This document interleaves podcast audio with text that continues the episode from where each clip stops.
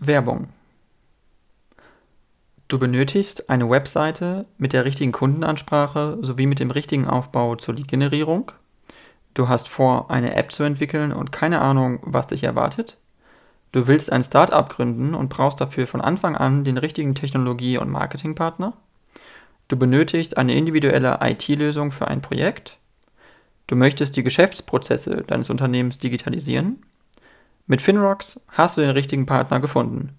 Besuche die Website von Finrocks www.finrocks.com und schreib dem Team eine Nachricht. Sie freuen sich auf dich und werden sich bei dir zurückmelden.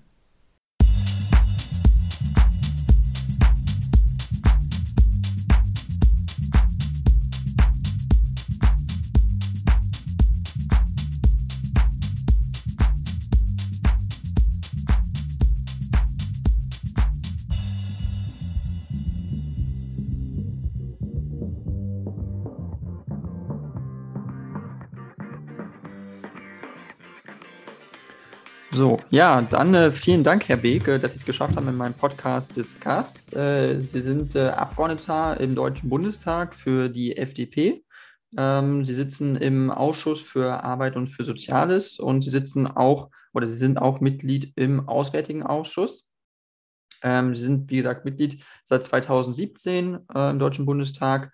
Und äh, genau, vielleicht können Sie ja kurz einfach mal einleiten zum Intro, äh, wie sie überhaupt da hingekommen sind, was da ihre ursprüngliche Motivation war, eigentlich in den Bundestag ja, zu kandidieren und, und, und Politiker zu werden, sozusagen. Ja, vielen Dank, Herr Fredewoll. Mache ich sehr gerne. Sie haben es gesagt, seit 2017 bin ich Mitglied des Deutschen Bundestages. In der Wahlperiode davor hatte die FDP bekanntlich Bildungsurlaub. Wir waren also gar nicht im Deutschen Bundestag vertreten. Ich selbst bin seit 1987 Mitglied der FDP, also mehr als zwei Drittel meines Lebens und musste mir, als wir 2013 den Deutschen Bundestag unfreiwillig verlassen haben, wie alle anderen auch überlegen, was man aus einem solchen Ergebnis macht. Ich habe genau wie viele andere damals entschieden, dass eine Stimme, die für die Freiheit des Einzelnen eintritt, für die Eigenverantwortung des Einzelnen im deutschen Parlament bleiben muss, beziehungsweise wieder einziehen muss.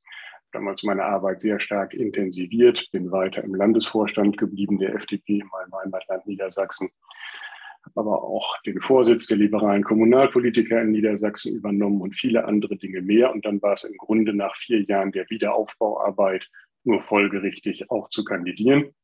Das habe ich auf Platz zwei der Landesliste in Niedersachsen getan und bin deswegen seit 2017 Mitglied des Deutschen Bundestages. Wollte immer Sozialpolitik machen, bin auch durchgängig Mitglied im Ausschuss für Arbeit und Soziales bei einer letzten Wahlperiode zusätzlich im Ausschuss für wirtschaftliche Zusammenarbeit und Entwicklung und in diesem Jahr oder seit diesem Jahr Mitglied im Auswärtigen Ausschuss. Okay, okay, seit diesem Jahr sind Sie Mitglied im Auswärtigen Ausschuss. Ähm, vielleicht äh, auch dann direkt da mal thematisch eingestiegen, was äh, da Ihre Arbeit betrifft. Können Sie vielleicht kurz umreißen, was das, also was da die, die, die, die wesentlichen Aufgaben sind eigentlich eines, eines Mitglieds im Auswärtigen Ausschuss? Also wie kann man sich das so vorstellen, als jemand, der da nicht wirklich, ja, damit gar keine Berührung hat? Was ist so die, die tägliche Arbeit, sag ich mal? Gibt es überhaupt eine tägliche Arbeit oder eine Routine oder ist es immer irgendwie was, was Unterschiedliches, was man da macht? Ja, der Auswärtige Ausschuss ist in mannigfaltiger Hinsicht besonders, weil sie eben nicht in einem Koalitionsvertrag eine Agenda für viele Jahre verabreden können und die dann einfach abarbeiten, sondern sie reagieren, so wie ganz aktuell leider auch, auf Entwicklungen in der Welt. Da gibt es die großen Linien, jetzt beispielsweise die Ukraine-Krise, die Frage der international abgestimmten Maßnahmen, ob im Bereich der wirtschaftlichen Sanktionen oder anderer. Und daneben haben sie in aller Regel, so ist es jedenfalls in der FDP-Fraktion, die Berichterstattung, so nennt sich das, also die Verantwortung für eine bestimmte Region. Ich bin schon seit 2017 Mitglied der Parlamentariergruppe Deutschland-Mittelamerika und habe deswegen auch die Länder von Mexiko bis in den Süden inklusive der Antarktis als Berichterstattungsgebiet. Finde ich eine hochspannende Region, zeigt sich auch jetzt. Dort teilen viele Verfassungen, viele Gesellschaften unsere freien Werte von Freihandel, von Demokratie und anderen Dingen mehr. Wir haben dort relativ wenig bisher getan, finde ich hochspannend.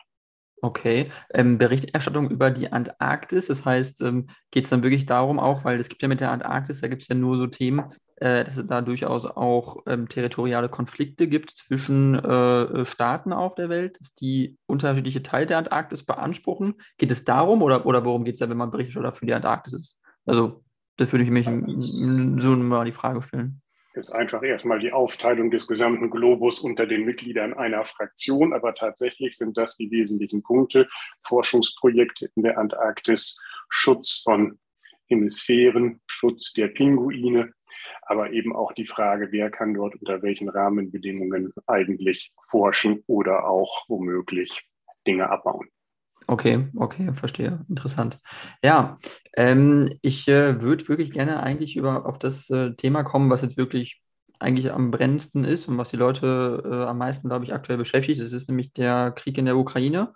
Und äh, wir hatten heute oder heute ist der 9. Mai und äh, heute hat äh, Wladimir Putin in Moskau eine Rede gehalten zum russischen Nationalfeiertag über den Sieg über Nazi-Deutschland 1945 nach dem Zweiten Weltkrieg. Äh, der damit beendet worden ist. Und äh, es wurde jetzt viel spekuliert im Vorhinein, dass äh, Putin äh, eine Generalmobilmachung äh, ja, anfordern könnte oder ansprechen könnte oder, oder vorbereiten könnte in dieser Rede, präsentieren könnte. Hat er nicht getan. Es ist nicht dazu gekommen. Er hat noch nicht mal konkret gesagt, was jetzt Russlands zukünftige Militärstrategie ist. Er hat nur gesagt, dass sich Russland als einzelnes Land äh, im Kampf gegen den Narzissmus in der Welt befindet. So hat er das in seiner Rede beschrieben. Ähm, sehen Sie diese Rede als eine, eine, eine, Offenbarung dessen an, was er, was ihn bewegt als Menschen, als Politiker, oder ist es auch nur äh, Nebelkerzen werfen und man weiß am Ende gar nicht so genau, was er macht, weil am Ende macht er eh was anderes als das, was er in irgendeiner Rede dann äh, beschreibt oder, oder sagt? Er hat nicht immer etwas anderes gemacht, als er gesagt hat, gelegentlich aber schon. Und Sie haben es richtig beschrieben, es gibt große Erwartungen an diesen heutigen Tag mit Blick auf die Rede, die Putin gehalten hat. Ich war persönlich überrascht, dass sie vergleichsweise kurz war. Und ich schätze es genau wie Sie ein. Es war nichts drin, was einen in besonderer Weise den Blick in die Zukunft erleichtern würde. Das ist aber nicht nur negativ. Also wenn Sie, auch das ist ja mehrfach diskutiert worden, heute von einer Generalmobilmachung in der Rede, Spuren gefunden hätten, wäre das ja nicht positiv für uns gewesen. Umgekehrt war auch keine Abkehr von dem, was er Spezialoperation nennt und was nichts anderes als ein völkerrechtswidriger Angriffskrieg auf das Territorium der Ukraine ist, zu sehen. Also insofern, wir sind heute nicht schlauer als gestern. Aber nachdem wir alle auf dieses spezifische Datum geschaut haben, ist das vielleicht als neutrale Rede oder als neutraler Redeinhalt nicht mal schlecht. Okay, also Sie hätten sich auch am liebsten oder Sie würden sozusagen sagen, das Ergebnis, was dabei entstanden ist, was rausgekommen ist, ist äh, am besten für den Westen so. Also es hätte nicht besser laufen können eigentlich vom Ergebnis, weil man hätte ja wirklich auch sagen können oder davon ausgehen können, dass er wirklich mehr noch diesen Krieg eskaliert, dass er wirklich noch dazu, dazu führt, dass er mehr Truppen versucht zusammenzuführen, wirklich mehr versucht, das Militär noch äh, auszubauen und wirklich äh, die Ukraine noch weiter unter Druck zu setzen. Also was ist also Ihre Einschätzung auch, was so die nächsten Wochen und Monate noch so kommen wird? Glauben Sie, er wird weiter Druck ausüben auf die Ukraine? Wird er weiter äh, militärisch agieren? Ähm, es kamen jetzt auch kürzlich Berichte raus äh, von ähm, äh, Militärexperten, die gesagt haben, äh, die russische Armee ist zu dem jetzigen Punkt, da wo sie jetzt ist, mit den Mitteln und den Personen, die sie haben, nicht mehr in der Lage, nennenswerte Geländegewinne in der Ukraine zu erzielen, weil sie einfach nicht mehr Material genug haben, die sind personell nicht mehr stark genug aufgebaut. Also sie, sie haben jetzt schon nicht mehr die Möglichkeiten, eigentlich mehr zu holen, aus, rauszuholen aus diesem Krieg. Äh, glauben Sie, dass er noch weiter Druck aufbauen wird oder wird er sich irgendwie versuchen, einen Ausweg äh, aus der Situation zu suchen? Also zunächst mal halten Sie mich für naiv, aber der 8. und 9. Mai werden in der Welt als das Ende einer bewaffneten Auseinandersetzung begangen. Deswegen wäre ja heute auch denkbar gewesen, wenngleich das nicht wirklich zu erwarten gewesen ist, dass Herr Putin das zum Anlass nimmt, das Ende seiner Spezialoperationen zu erklären. Das haben wir nun nicht bekommen. Das Gegenteil, eine angekündigte Eskalation auch nicht. Und deswegen ist das ein eher neutraler Tag. Bei den vielen Befürchtungen, die man hatte, ist das aber, das habe ich gerade gesagt, nicht das Schlimmste, was heute hätte passieren können. Die Spekulationen über die Frage, welche militärische Kraft die russische Armee derzeit noch hat, insbesondere am Boden hat, halte ich offen gestanden für wichtig, aber mit Blick auf das Ende des Konflikts nicht für zielführend. Also ich weiß nicht, die sind noch mal deutlich jünger als ich, aber ich hätte mir schon nicht mehr vorstellen können, dass ich sozusagen militärische Erfolge und Misserfolge mir nahezu jeden Abend in den Nachrichten ansehe über einen Konflikt, der in unserer Nachbarschaft stattfindet. Das ist ja nun nichts, was äh, irgendwie Normalität sein darf. Und natürlich ist die Frage, was militärisch am Boden passiert, als Grundlage für Gespräche von Bedeutung. Aber ich habe manchmal den Eindruck, dass wir mittlerweile davon ausgehen, wir können verteidigungspolitisch aus dieser Situation heraus. Da hat mir aber noch niemand erklären können, wie das funktioniert. Würde ja im Grunde nur dann gehen, wenn eine der beteiligten Seiten einen vollständigen Sieg erringen würde. Also das ist nicht in Rede. Und deswegen gilt hier das, was immer gilt. Die Lösung eines solchen Konflikts wird am Ende über Diplomatie und über Miteinander reden und miteinander Vereinbarungen treffen, die dann auch verlässlich sind, funktionieren. Für die Frage, wer wie stark bereit ist, sich zu bewegen und von Zielen, die er vielleicht hatte oder nicht hatte, abzurücken, ist immer auch beeinflusst von dem, was tatsächlich militärisch passiert. Aber die Lösung am Ende wird eine diplomatische sein müssen. Okay, Sie meinen, Diplomatie wird am Ende das, das äh, lösen müssen. Äh, das heißt, aber dann, dann, ist ja die Frage, die man sich jetzt schon stellt, äh, weil jetzt merkt man ja, äh, die Ukraine kann sich nur militärisch gegen den Aggressor trotzdem nur verteidigen. Also man hat ja einen, wie Sie es gesagt haben, einen Angriffskrieg des Russlands auf die Ukraine, völkerrechtswidrig, mit massivem Truppenaufgebot, massiver ähm, Ausrüstung, äh, mit massivem Druck. Ähm, äh, Städte im ganzen Land werden bombardiert durch Artillerie. Das ist ein massiver Versuch, äh, auf militärische Weise dieses Land infrastrukturell zu zerstören und die Moral kaputt zu machen von den Leuten dort und von dem Militär und den Politikern. Und äh, das heißt, äh, wie kann man dann mit so einem, einem aggressiven Land wie Russland, das so mit so einer Vehemenz daran geht, äh, versuchen, äh, da eine diplomatische Lösung herbeizuführen. Also die, die Frage müsste man sich doch stellen. Also ähm, hat man den Eindruck, dass Putin jemand ist, der dazu, das eine Erwägung zieht, wirklich? Weil er doch den ersten Schritt der massiven Mobilisierung seiner Armee ja eigentlich getan hat. Also damit hat er ja alle diplomatischen Möglichkeiten sowieso schon beiseite gewischt, durch dass er da einfach die Ukraine angegriffen hat und einfach eingedrungen ist in diesen Staat. In den letzten Jahren, Jahrzehnten nie einen Tag ohne bewaffnete Auseinandersetzungen auf dieser Welt. Das, was für uns neu ist an dieser Situation, ist, dass sie in unserer unmittelbaren Nachbarschaft stattfindet. Und was sicherlich auch neu ist, in dieser Dimension seit dem Zweiten Weltkrieg ist die Größe des Konflikts und die Frage, wie völkerrechtswidrig ein Land, das ja Mitglied der Vereinten Nationen und sogar im Sicherheitsrat ist, sich verhalten kann. Aber egal, ob sie in Mali, im Südsudan, in den vielen Krisen dieser Welt sich umsehen, eine militärische Lösung gibt es nie. Und das müssten mittlerweile alle Beteiligten gelernt haben. Wenn ich mal nur das Stichwort Afghanistan nenne, will ich das jetzt nicht zu weit ausführen, aber dass auch den großen Militärmächten dieser Welt es nicht gelungen ist, dort zu einer militärischen Lösung zu gelangen, für Ziele, die sie ursprünglich einmal hatten, ist offenkundig. So. Und wenn man das einfach mal hinnimmt, dann bin ich völlig bei Ihnen dass es sehr schwer ist, sich auszumalen, wie man derzeit über diplomatische Kanäle zu einer Lösung dieser jetzt sehr verfahrenen Situation kommen kann. Aber erkennbar ist auch, die Ukraine wollte keinen Krieg. Die Ukraine hat auch eine kriegerische Auseinandersetzung nicht provoziert.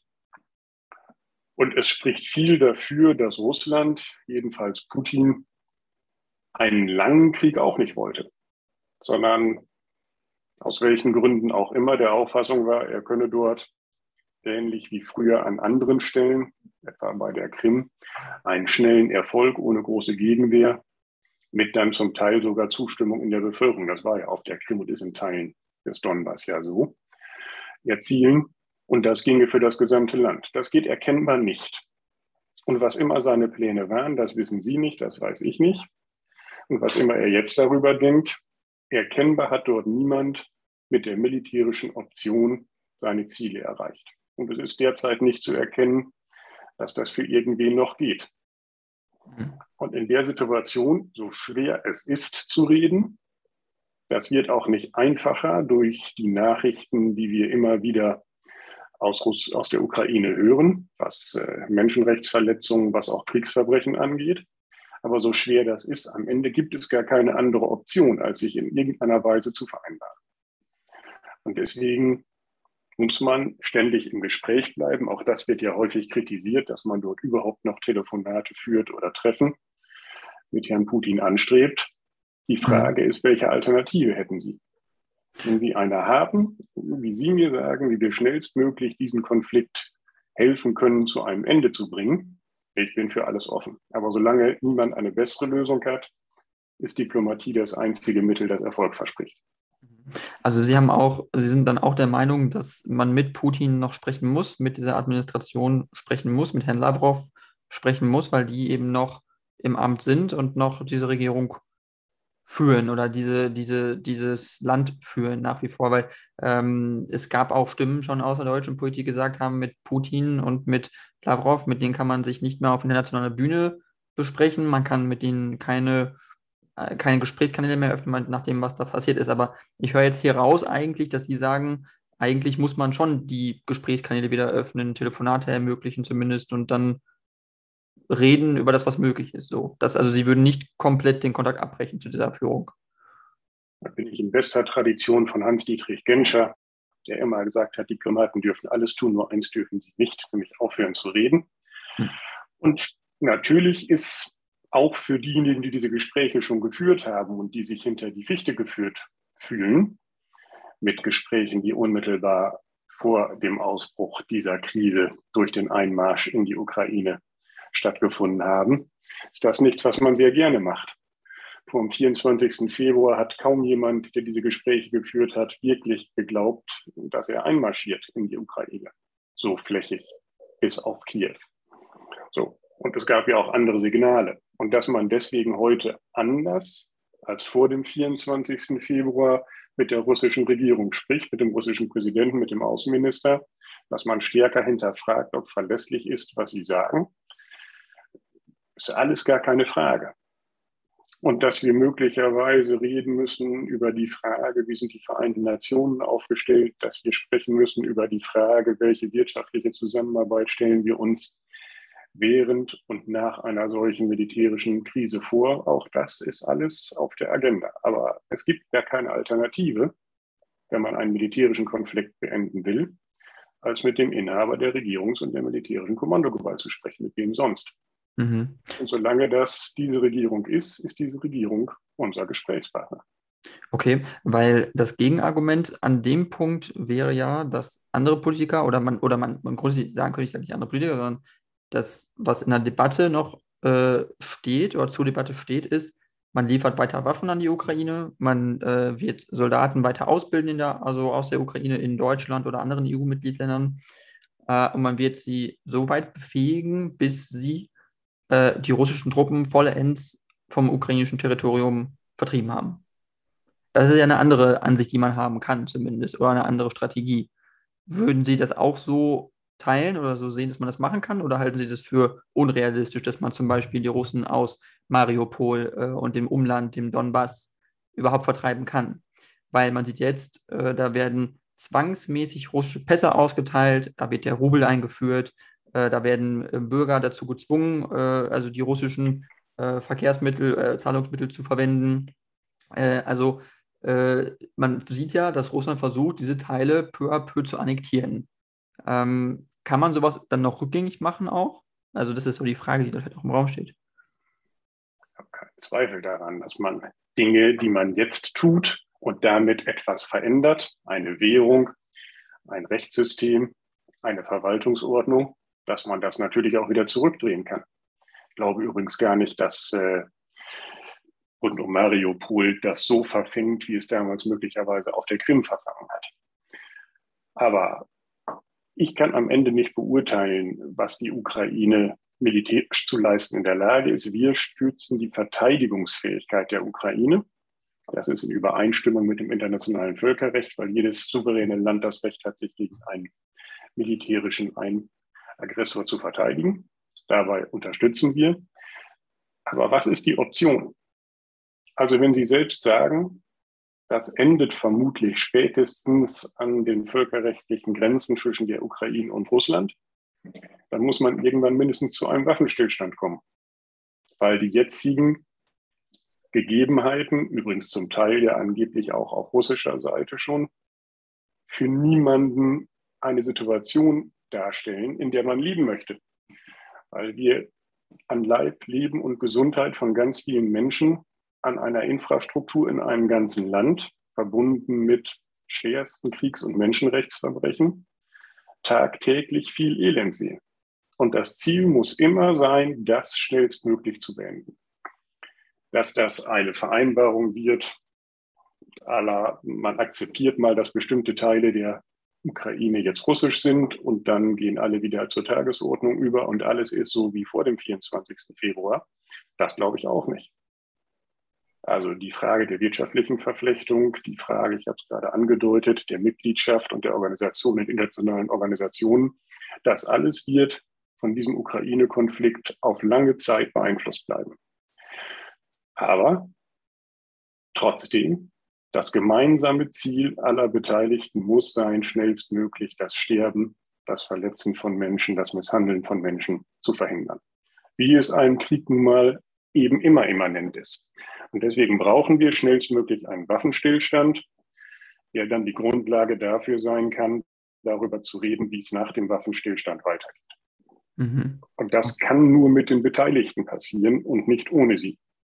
Mhm. Und einfach nur Waffen in quasi unbegrenzter Menge irgendwem zu geben, führt nicht zu dem Ziel des Waffenstillstands. Verteidigungsfähigkeit ist erforderlich. Dazu stehen wir. Das haben wir als Freie Demokraten auch sehr deutlich gemacht, dass das für uns keine engen Grenzen kennt. Aber trotzdem steht Diplomatie zur Lösung des Konflikts bereit und sie muss auch in den Vordergrund rücken.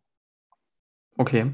Ähm, meine Frage würde jetzt nur noch mal abzielen auf das, was äh, wir an Verhandlungen gesehen haben in der Ukraine äh, zwischen 2014 und jetzt 2022 eben, oder beziehungsweise äh, kürzlich sind auch die Verhandlungen davor, glaube ich, nicht mehr weiter fortgeschritten. Das waren die, das Normandie-Format, sprich äh, Frankreich, Deutschland, Ukraine und Russland, die sich an einen Tisch gesetzt haben und äh, wo Frau Merkel äh, als damalige Bundeskanzlerin wirklich intensiv vermittelt hat, unter großen Anstrengungen, Bemühungen versucht hat, äh, Kommunikationskanäle herzustellen zwischen der Ukraine und Russland. Ähm, es gab ja auch Präsenztreffen zwischen Zelensky und, ähm, und Putin und Frau Merkel und Macron. Ähm, aber am Ende ist Putin ja trotzdem, hat einfach die, das militärische Kriegsbeil ausgepackt. Das kann man ja so nennen. Und äh, ihn hat nichts davon abgehalten, diese, diese, diesen, diese diplomatischen Marathon, den man ja gelaufen hat. Das hat ihn das hat ihn überhaupt nicht interessiert.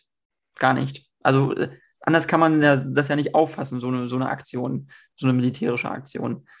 Das heißt, äh, wie können wir ihn, kann man ihn überhaupt, oder kann man mit dieser Führung überhaupt noch diplomatisch reden? Oder ist, ein, oder ist nicht ein Wechsel der Führung notwendig, um dann mit einer Nachfolgerregierung über einen Frieden vielleicht zu verhandeln? Dass man das auch vom Westen her zur Bedingung macht, dass man sagt, wir als Westen wir äh, kooperieren, wir, wir gehen nur in diplomatische Verhandlungen mit Russland, wenn Wladimir Putin und andere äh, Minister nicht mehr im Amt sind. Ja, ist ein interessanter Vorschlag. Bin nicht ganz sicher, ob Sie damit zu der schnellstmöglichen Beendigung der bewaffneten Auseinandersetzung gelangen. Und ich bin übrigens auch nicht sicher, wer nach Putin und dem jetzigen Regime käme und ob das zwingend Verhandlungen erleichterte. Das kann man sich wünschen. Und natürlich auch bis heute, Russland ist Teil der europäischen Kultur. Es ist äh, kein Krieg des russischen Volkes gegen das der Ukraine. Das sind eher empfundene Brüdervölker und so geht es äh, mir ja auch. Ich hege keinen Groll gegen das gesamte russische Volk. Weshalb sollte ich? Aber das ist nicht der entscheidende Punkt. Es gibt derzeit Parteien, die agieren. Und solange sie agieren, sind sie die Ansprechpartner. Und dass man durchaus hinterfragen darf, wie die Rolle im Normandie-Format gewesen ist und ob das alles ernst gemeint war. Ja, das mag alles so sein. Es ist im Übrigen ja auch nicht nur militärisch völlig unvernünftig. Wir haben über Jahre, Jahrzehnte eine Politik des Wandels durch Handel verfolgt. Dabei sind wir immer davon ausgegangen, und deswegen zeigt das auch, wir sind nicht völlig frei von Irrtümern in der sogenannten westlichen Welt, dass wenn wir mit Menschen in Kontakt sind, ihnen zeigen, wie unsere freie Gesellschaft, wie unsere Demokratie funktioniert und wie gut wir in der leben können und dass wir damit auch wirtschaftlich und im Übrigen erfolgreich sind, dass andere uns nacheifern. Jetzt sind wir gar nicht mehr so erfolgreich, wie wir das selbst manchmal meinen wirtschaftlich. Da gibt es mittlerweile andere Akteure. Die Welt ist schon lange nicht mehr bipolar. So, dann ist das offensichtlich gescheitert. Aber wir haben ja gerade, was die Beziehungen zwischen der EU, insbesondere Deutschland und Russland angeht, massivste Verflechtungen in Kauf genommen. Also auch mit der Ukraine im Übrigen. Das sehen Sie ja an dem Zusammenbruch von Lieferketten und verschiedenen Produktgruppen, die wir heute hier vermissen und bei dem jeder sagt, ja, wir kämpfen in der Ukraine für freiheitliche Werte, für ein demokratisches Europa nur mit dem Abschmelzen unseres Wohlstands. Und das ist ein hohes Privileg im Vergleich zu denen, die dort unmittelbar vor Ort sind. Aber das wird noch massive Folgen haben. Also die wirtschaftliche Verflechtung zwischen dem jetzt im Krieg stehenden Raum wird international zu spüren sein.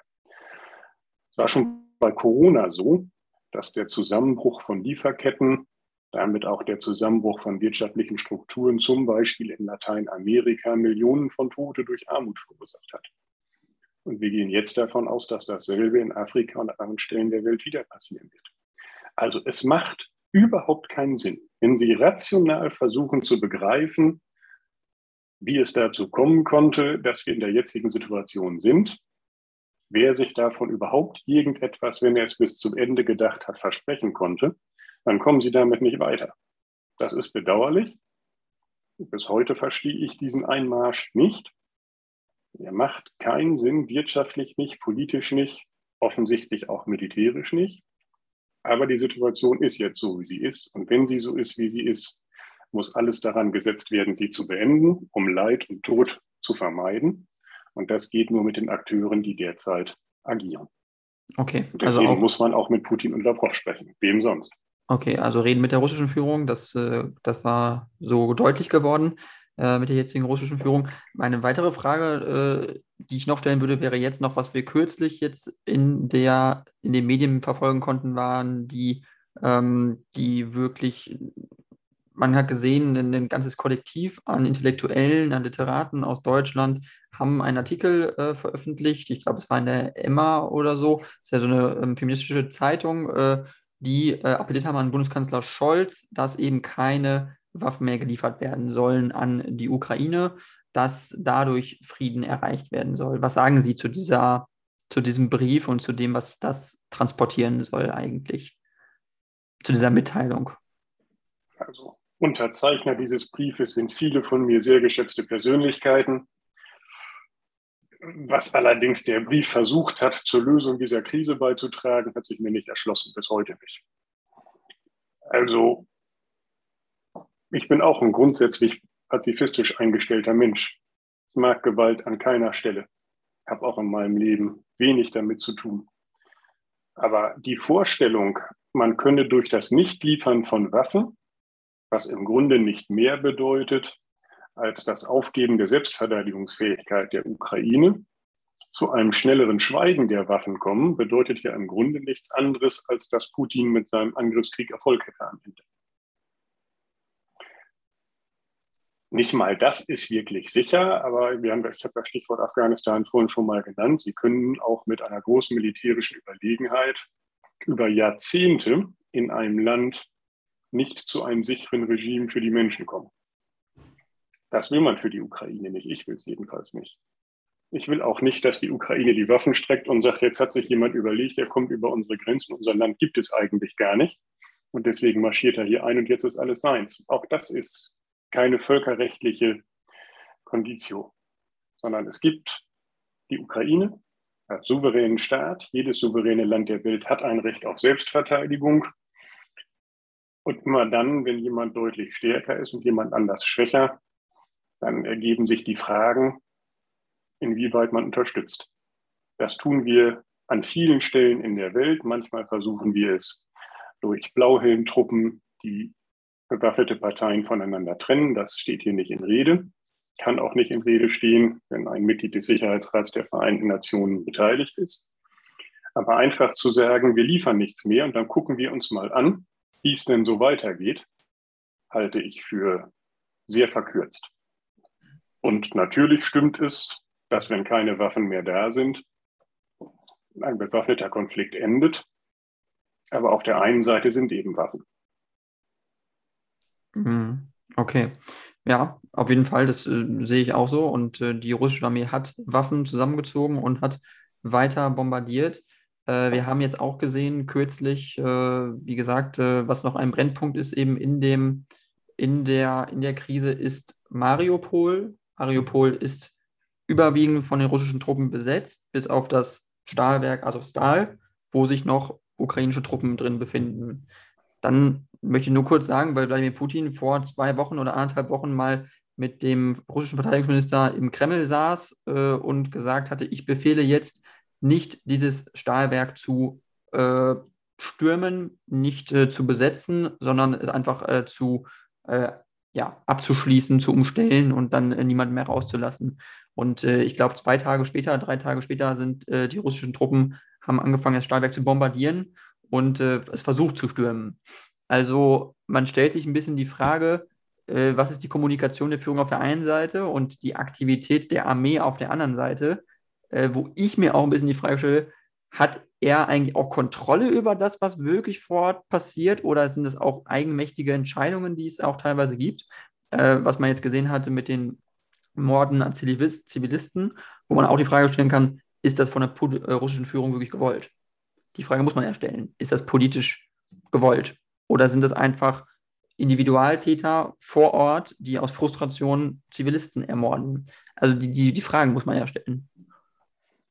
Fredewohl, ganz ehrlich. Also diese Bilder, diese inszenierten Bilder mit irgendwelchen Inhalten, die für das Fernsehen in Russland produziert werden, also denen äh, kann man keine sonderlich starke Aussagekraft zubilligen. Das, glaube ich, wird man schon mal hinnehmen müssen. Hm. Dass äh, in einer kriegerischen Auseinandersetzung Dinge sich nicht so entwickeln wie geplant, zeigt der Ukraine-Krieg sehr deutlich. Denn offensichtlich war diese Art von kriegerischer, von militärischer Auseinandersetzung in der Ukraine von niemandem geplant.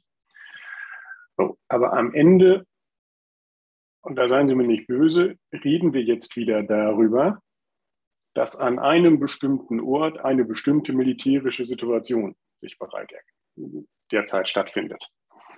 Wir reden über Details, wie in dieser militärischen Situation der ein oder andere sich verhält. Also ich wäre noch bereit, darüber zu reden, wie das humanitäre Fenster aussehen könnte für diejenigen, die noch da sind. Da gab es ja verschiedene Appelle an die internationale Gemeinschaft, eine Evakuierung insbesondere der Zivilisten, aber auch der Soldaten der Ukraine über das Meer in einen Drittstaat. Das sind alles Dinge, über die man reden kann. Es hat jetzt auch einzelne Fenster gegeben, in denen Zivilisten die Situation verlassen konnten.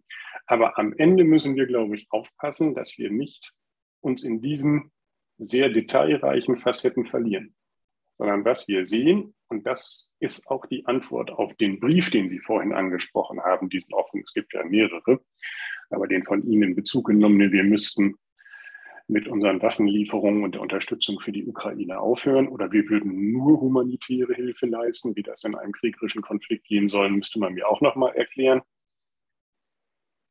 Es geht hier um einen Angriff auf die komplette regelbasierte Ordnung, die wir uns über viele Jahrzehnte in dieser Welt mit Schwierigkeiten, mit Defiziten, gar keine Frage, aber erarbeitet haben.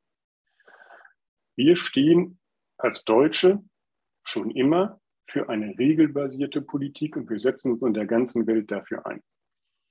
Und wenn man auf alle Regeln, die es ja sogar für militärische Auseinandersetzungen noch gibt, also da sind wir im Grunde schon an dem Punkt, wo Nationen Krieg führen.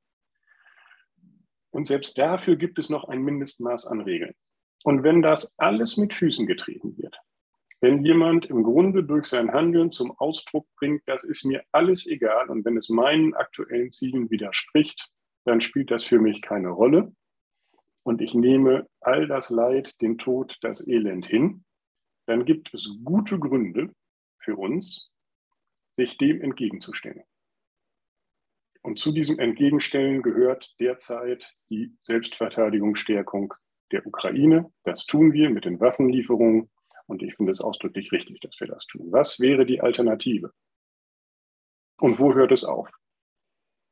Vielleicht haben wir es sogar schon zu spät gemacht. Vielleicht ist das von Ihnen angesprochene Normandie-Format alleine jedenfalls nicht hinreichend gewesen. Auf der anderen Seite hat es ja auch in dieser Zeit schon Stärkungen der Ukraine gegeben. Wir als Deutschland sind einer der größten Geldgeber in Friedenszeiten gewesen und wir sind noch immer dort mit humanitären Missionen. Es ist ja nicht so, dass wir uns darauf beschränken, möglichst viel Waffen und Munition zu liefern, sondern wir versuchen die Stabilisierung in diesem Land, wie schon vor dem 24. Februar, auch jetzt noch, mit allen Möglichkeiten, die wir haben, und die sind nicht gering. Und ich halte das ausdrücklich für richtig. Mhm.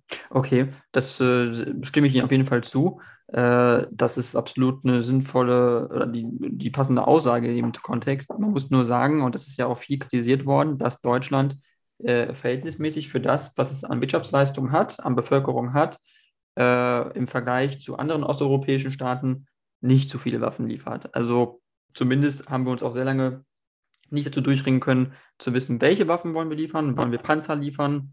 Wollen wir Schützenpanzer liefern? Wollen wir Artillerie, Artillerie liefern oder nicht? Äh, äh, das waren so Punkte. Dann äh, war die Frage, wo, von wem kommen die Panzer? Kommen die dann von uns? Kommen die dann von unseren Partnern? Tauschen wir mit Partnern? Ähm, Gibt es einen Ringtausch? Liefern wir direkt? Also man sieht ja, als ein außenstehender Staat, der jetzt nicht Deutschland ist und sich das anguckt, stellt man sich doch schon die Frage, ganz schön unentschieden, dieses Land. Oder kann man das, äh, würden Sie das nicht so, so beschreiben? Immer einfach sagen, wenn jemand diesen Eindruck hat, auch in Deutschland haben ja einige diesen Eindruck, wir seien zu zögerlich in bestimmten Bereichen, dann ist das äh, das gute Recht von jedermann, der beobachtet. Aber diese Kategorien, als würden wir über die Frage einer Steuererhöhung oder der Ableistung einer Sozialleistung reden, irgendwie eine kleine Stellschraube unserem Staat machen, passt nicht zu dem, was zu Recht der Bundeskanzler mit seiner Zeitenwende, der Bundespräsident mit seiner Epochenwende gesagt haben. Die Tradition Deutschlands nach dem Zweiten Weltkrieg ist eine, die darauf setzt, dass es militärische bewaffnete Konflikte in unserer unmittelbaren Umgebung schon gar nicht mit unserer Beteiligung nicht gibt.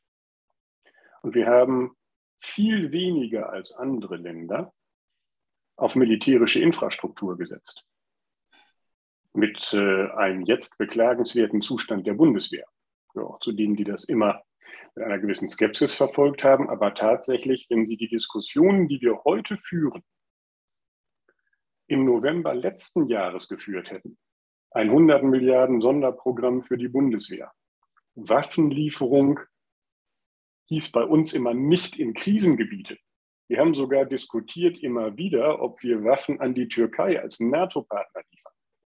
Wir sind schwer dafür kritisiert worden, wenn arabische Staaten von uns kleinere Schnellboote oder Handfeuerwaffen bekommen haben. Wir sind sogar dafür kritisiert worden. Die haben die Diskussion immer wieder in Deutschland gehabt, was passiert ist, wenn aus deutscher Produktion Waffen dort gelandet sind, wie das passieren konnte. Und jetzt reden wir darüber, dass wir nicht in Krisengebiete, sondern selbst und aktiv unmittelbar Waffen in ein Kriegsgebiet liefern. Das ist völlig neu für deutsche Politik. Sie kennen auch die Diskussionen darüber, ob man sich damit womöglich irgendwann ab einem gewissen Zeitpunkt zur Kriegspartei macht. Ich glaube, dass das nicht der Fall ist weil die Lieferung von Waffen eindeutig einen nicht zum Kombattanten macht. Aber All diese Diskussionen haben wir und wir haben heute den 9. Mai. Und wir haben diese Diskussionen seit dem 24. Februar diesen Jahres. Wenn Sie also sehen, was in der Außenpolitik, in der Verteidigungspolitik, in der grundsätzlichen Einstellung auch unserer Gesellschaft, die auf friedliche Mittel gesetzt hat, seit über 70 Jahren passiert ist, dann mag uns jemand für zögerlich halten. Das waren wir aus meiner Sicht nie. Wir waren überlegt. Und wenn wir über die Zeit vor dem 24. Februar reden und sie dann Größenordnungen von Maßnahmen vergleichen, wir waren in absoluten Zahlen der größte Geldgeber der Ukraine in den letzten Jahren. Mehr als internationale Organisationen, mehr als jedes Land der Welt haben wir uns um den Aufbau einer friedlichen, westlich orientierten, demokratisch lebenden Ukraine bemüht, wie wir das übrigens an vielen Stellen in der Welt tun. Aber das war immer unser Mittel der Wahl der Außenpolitik. Entwicklungshilfe, Unterstützung bei Friedens-, bei Demokratieschaffungs-, bei Verfassungsbildungsprozessen. Das waren unsere Mittel der Wahl und nicht das Liefern von Waffen. Andere haben das immer schon als Teil ihrer außenpolitischen äh, Operationen benutzt. Wir nicht. Seit dem Zweiten Weltkrieg nicht mehr. Dass wir das jetzt ändern, ist tatsächlich eine 180-Grad-Wendung und dass wir manchmal eine Woche Zeit nehmen, über diese Maßnahmen zu beraten und dass wir manchmal etwas länger brauchen vielleicht als andere. Der Eindruck mag entstehen, ich teile auch den nicht in jeder Hinsicht. Jeder hat dieses äh, Bild der Helme, die wir liefern, die angeblich gar keiner wollte, anderer Schutzausrüstung im Blick. Also ich glaube, wir tun sehr viel. Dinge, die vor sechs Monaten noch nicht vorstellbar gewesen sind für die deutsche Außenpolitik, auch für die Innenpolitik und die gesellschaftliche Debatte im Übrigen. Da bewegen wir uns alle. Und wir haben bei all den Fragen, übrigens auch heute noch mit den Mitarbeitern, die vor Ort noch sind und noch operieren können, der Aufbauhilfe, der wirtschaftlichen Entwicklung und Zusammenarbeit immer eine der stärksten Rollen weltweit gespielt in der Ukraine. Und wie gesagt, das tun wir auch immer noch. Deswegen an der Entschlossenheit mangelt es nicht. Aber die Situation ist schon für jeden sehr, sehr neu. Und dass man sich gut überlegt, was und in welcher Reihenfolge man tut, gehört auch dazu. Mhm. Okay, ja, das äh, könnte ich so unterschreiben. Es hat eine neue Qualität auf jeden Fall. Das ist äh, Steht außer Frage. Ähm, ja, Herr Beek, vielen Dank. Äh, wir sind da schon ans Ende der Zeit gekommen, aber ich danke Ihnen auf jeden Fall sehr für das Interview, dass Sie Zeit gefunden haben und dass Sie das so gut erklärt haben, alles. Ähm, wenn Sie möchten, können Sie noch kurz äh, für sich oder Ihre Partei Werbung machen. Das sind ja Wahlkämpfe, beziehungsweise Schleswig-Holstein-Wahl ist schon gelaufen, aber NRW kommt nächste Woche. Falls Sie noch einen Wahlkampfaufruf machen möchten, können Sie es jetzt nutzen. Also das total nett von Ihnen, aber ganz ehrlich, und das zeigt übrigens auch diese Zeitenwende, im Zusammenhang mit der Ukraine-Krise und den Dingen, über die wir auch bei uns innen- und sozialpolitisch noch sprechen werden, aber mit dem aktuellen Elend, das sich dort findet, übrigens an vielen anderen Teilen der Welt auch, sollte man keinen Wahlkampf machen. Wir stehen für eine überlegte, aber entschiedene Politik und jeder kann sich selbst überlegen, wen er an der Stelle unterstützen will. Landtagswahlen sind ohnehin nicht Gegenstand dieser außenpolitischen Fragen. Also das sollten wir jetzt nicht verbinden. Natürlich freue ich mich als freier Demokrat immer, wenn wir erfolgreich sind und bin nicht so gut zufrieden, wenn wir nicht erfolgreich sind. Aber in diesem Kontext passt das nicht, sondern ich hoffe, dass wir alle bald nicht mehr über diesen bewaffneten Konflikt reden, sondern darüber, wie wir eine, wie heißt das so schön, Nachkriegsordnung oder jedenfalls einen gesettelten Waffenstillstand unterstützen können. Daran hätte ich Freude. Okay, das war ein schöner Abschluss. Herr Weg, vielen, vielen Dank und bis zum nächsten Mal.